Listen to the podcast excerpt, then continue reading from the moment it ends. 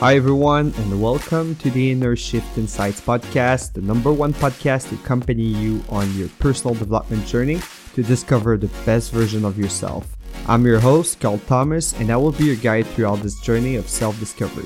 If you have not yet done so, please hit the subscribe button so you don't miss any of our future podcasts. You can also add me on Instagram, T H E C A R L T H O M A S. Buckle up because your journey to self discovery starts now.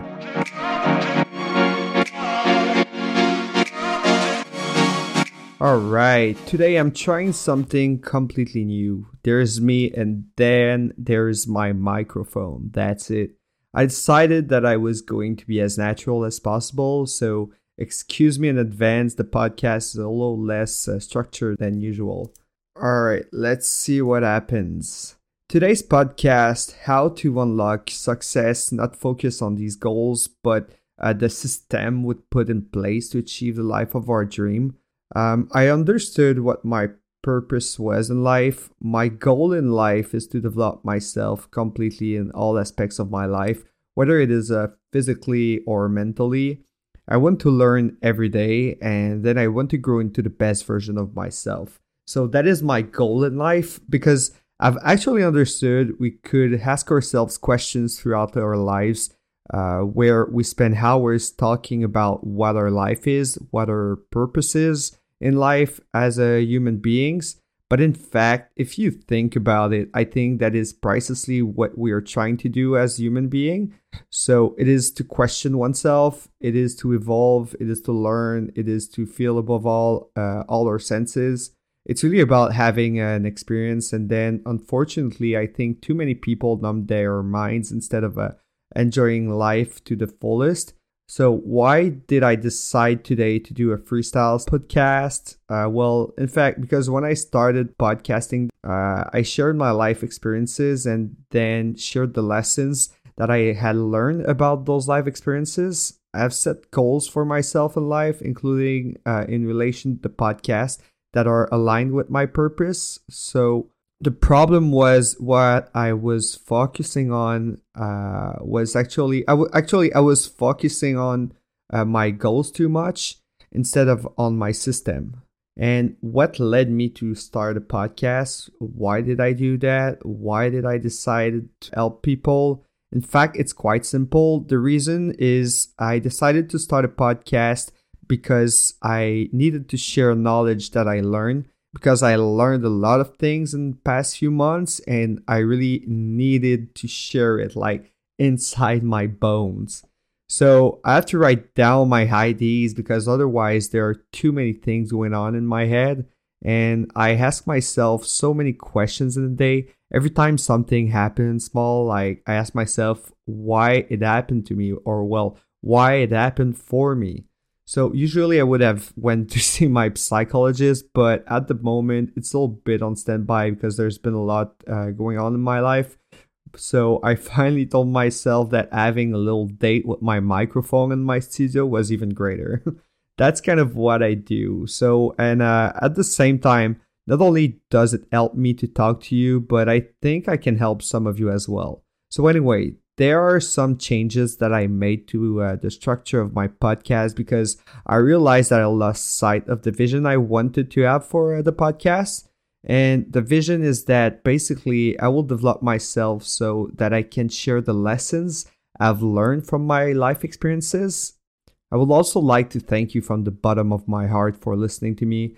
Many of you listen to me every week, well, actually every day, or uh, when I put the podcast out but uh, it's been less than two weeks now since I launched the podcast, and I've already reached almost 300 downloads uh, with several people listening quite um, all over, well, all over Canada and even in the United States. So really, thank you for putting up with me in this. I, uh, it really shocks me honestly, but uh, anyways, uh, so it creates pressure for me as well because I actually wanted to show a certain image of myself. Anyways, I'm starting to get a little bit lost right now. Sorry, it's a bit late while I'm recording the podcast, uh, to be honest with you. So, um, a little point actually uh, I wanted to bring up. From now on, the shows is going to be on Mondays, then on Fridays at 5 a.m. I was thinking of doing Wednesday as well, but I realized that with all the projects I have, uh, it's going to be way too much. And sorry, I haven't been consistent uh, posting English content, but as of next week, my bank of content will be full of surprises. So don't worry, I got you guys. So today I just want to take you in my head and uh, we'll just go with the flow and see how it works.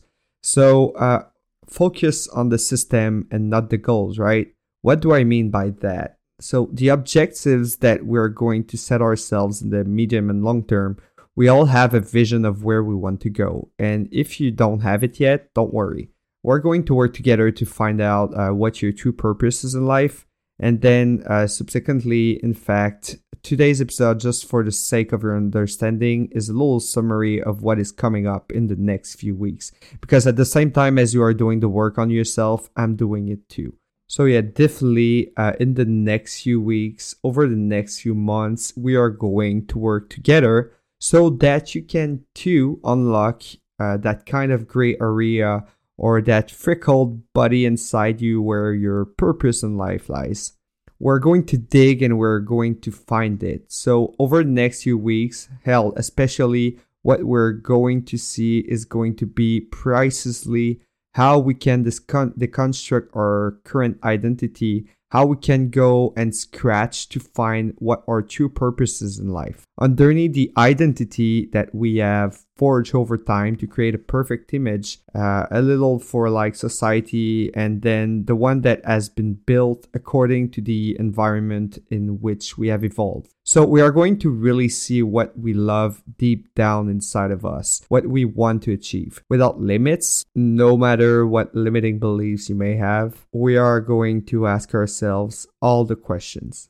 Your purpose may come in the form of an idea, in the form of a plan, but don't worry, you are going to find it. Really, we are going to find what you truly want in life. We're going to look at what are the objectives that we can set so that it is aligned with this purpose, so that we can create a clear vision, so that we can move forward and then build the life of our dreams. All right, first things first, let's not see our goals as these massive mountains we can conquer. Instead, let's buckle down and break those big fuzzy objectives into bite sized chunks Think yearly, monthly, weekly, and even daily tasks. Say you're at work, you can plan out your days step by step, taking off those short term goals that will ultimately get you where you want to be to really make your dreams a reality and find success, you gotta know what you truly want out of life. Whether it's uh, hitting that financial sweet spot, scoring your dream job, starting family, whatever lights your fire, you need solid system to get there. Goals are just the tip of the iceberg. It's the system, the good habits that will get you sailing towards your dreams. We've got to be picky about the habits we pick up. I don't dive into the nitty gritty now. We'll save that for later. Um, we'll talk purpose, objective, habits, and how to stack them up for kick ass lifestyle.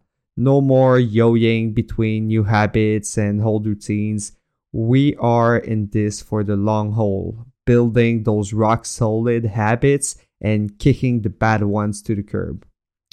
So here's the gist it's all about the system, but I'll ditch out more on that in next episodes, probably next week or so. This episode's been a quick one, mostly about show structure, but consider it a sneak peek of what's to come. Remember, Focus on building that killer system to chase your dreams and don't wait around for motivation to strike. Take action. Little by little, those habits will add up and you'll find yourself scaling that mountain in no time. That's what I had for you today. Remember, you have the power to shape your reality through your mind.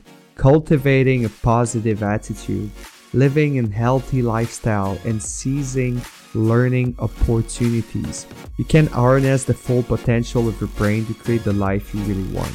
If you have not yet done so, please hit the subscribe button so you don't miss any of our future podcasts. You can also find me and follow me on Instagram, Carl Tho- D. Carl Thomas, T H E C A R L T H O M A S.